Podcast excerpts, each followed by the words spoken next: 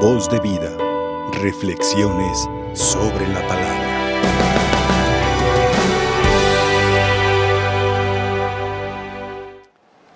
Muy apreciables hermanos, recordamos hoy con veneración a los santos mártires Nereo y Aquileo, que fueron martirizados y entregaron su vida por Cristo el año 304 en la persecución de Domiciano. El Papa San Damaso nos cuenta que cuando estalló la persecución por este emperador Domiciano, estos soldados del imperio aún no eran cristianos.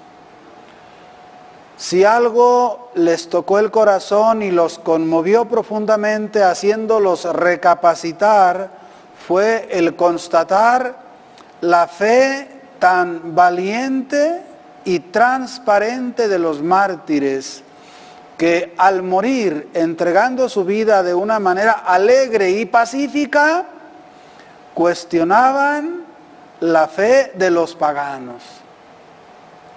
De esta manera, ellos son fruto del testimonio de los mártires. El emperador Domiciano tenía una sobrina, Flavia Domitila, una de las señoras primordiales ahí en Roma, quien al declararse seguidora de Cristo fue desterrada por su tío. Y así, en una isla especial donde la crueldad no faltaba, estuvo viviendo en compañía de estos siervos, Nereo y Aquileo. Nos diría también San Jerónimo que el sufrimiento que día con día registraban en aquel lugar les valió como martirio. Sin embargo, esto no sería lo último, porque tiempo después serían decapitados. Y de esta manera, estos soldados, primero del imperio, después soldados de Cristo, darán testimonio con su propia sangre de la verdad revelada, siendo así capaces de entregar su vida por el Señor. Nadie puede ser mártir si no lo asiste el Espíritu Santo. Por ello, en la vida de los santos hemos de ir descubriendo la silenciosa pero eficaz acción del Espíritu. Es el mismo Espíritu que va animando a la iglesia en los distintos momentos y lo hemos ido descubriendo a través del libro de los Hechos de los Apóstoles, a quienes, el cual ha sido denominado por algunos el Evangelio del Espíritu Santo. El contexto de la proclamación que hemos escuchado hoy nos habla de la estancia, en primer lugar, de Pablo en Tesalónica en compañía de sus amigos Silas y Timoteo. Estando en Tesalónica, predicando la palabra de Dios y mostrando con las escrituras el cumplimiento de las mismas, al obtener un éxito contundente, no solamente de parte de judíos, sino también de paganos, se desató la envidia de los líderes del judaísmo en esa comunidad. Y así exaltaron a la comunidad después de ciertas discusiones y decidieron apoderarse de Pablo, de Timoteo y de Silas para acabar de una vez con ellos. Pero la comunidad cristiana que los protegía, los ayudó para huir a otra ciudad y de esa manera abandonaron Tesalónica, pero llegaron a Berea. Berea es una comunidad, digamos, más serena, menos fanática en este sentido. Y los apóstoles encontraron una agradable acogida. Y dice la narración del libro de los Hechos de los Apóstoles, que en este lugar acudían a la sinagoga donde con la escritura en la mano iban mostrando el cumplimiento de lo anunciado en el Antiguo Testamento. Y así la comunidad judía de Berea iba constatando a través de un escrutinio sereno, a través del examen de las escrituras, que efectivamente la promesa se había cumplido. El éxito de la predicación en Berea fue tan grande que el eco llegó hasta Tesalónica, de donde habían salido huyendo. Y esto provocó que los envidiosos del judaísmo fueran también a Berea, organizaran una revuelta y de esta manera tuvo que salir también huyendo Pablo y sus amigos tuvieron que esconderse. Es la manera como Pablo llega a Atenas, el corazón de la cultura universal en ese momento. Así, al salir de una revuelta de maleantes, Pablo llega a una comunidad culta, pensante y crítica. Y cuando los cristianos que le han acompañado hasta Atenas retornan, se van con el encargo de pedirles a Silas y a Timoteo que procuren pronto unirse con Pablo. Y así mientras los espera, Pablo se pone a recorrer aquella comunidad ateniense. Y dice la palabra del, del Señor que al ver, digamos, tantos ídolos por las calles de la ciudad, se fue apoderando de él la indignación, el enojo. ¿Cómo es posible que haya un culto tan grande y tan especial, tan majestuoso, a dioses que no existen y no conozcan al único Dios verdadero? Así pues, el santo celo se ha apoderado de Pablo, pero serena sus ánimos y su entusiasmo y piensa en la manera concreta y correcta de llegar a la mente y al corazón de aquellos hombres. Y así dice la palabra del Señor que acudió al Areópago, lugar donde se reunían los hombres más eruditos de su tiempo. Y dialogando con ellos, cuando le dan la palabra, les dice, atenienses, por lo que veo, ustedes son en extremo religiosos.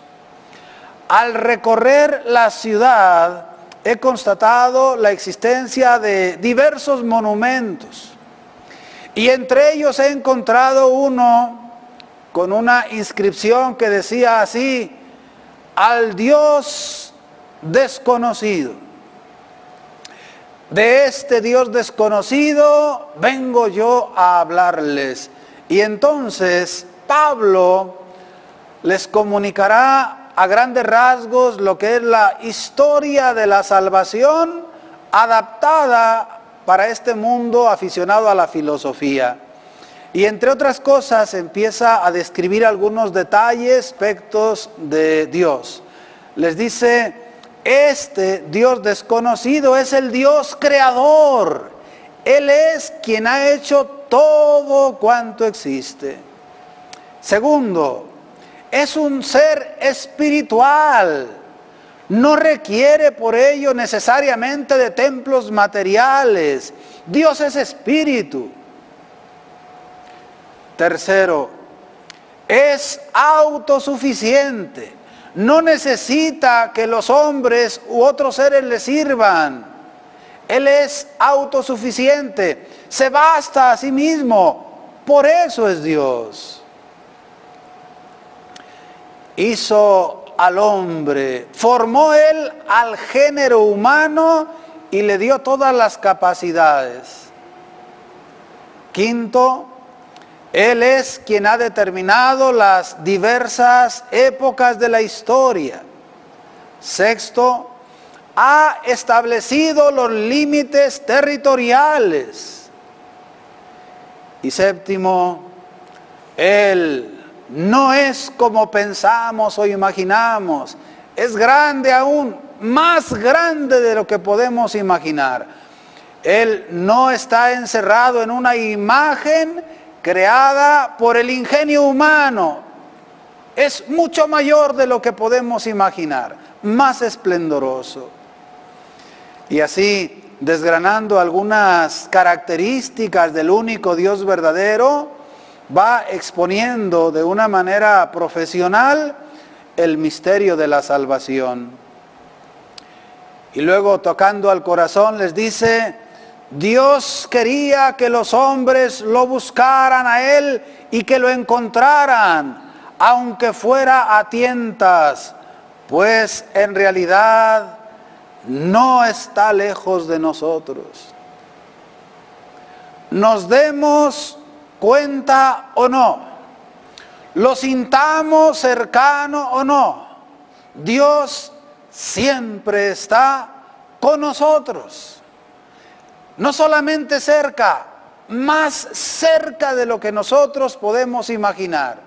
Por eso prosigue diciendo, ya que en Él vivimos, nos movemos y somos.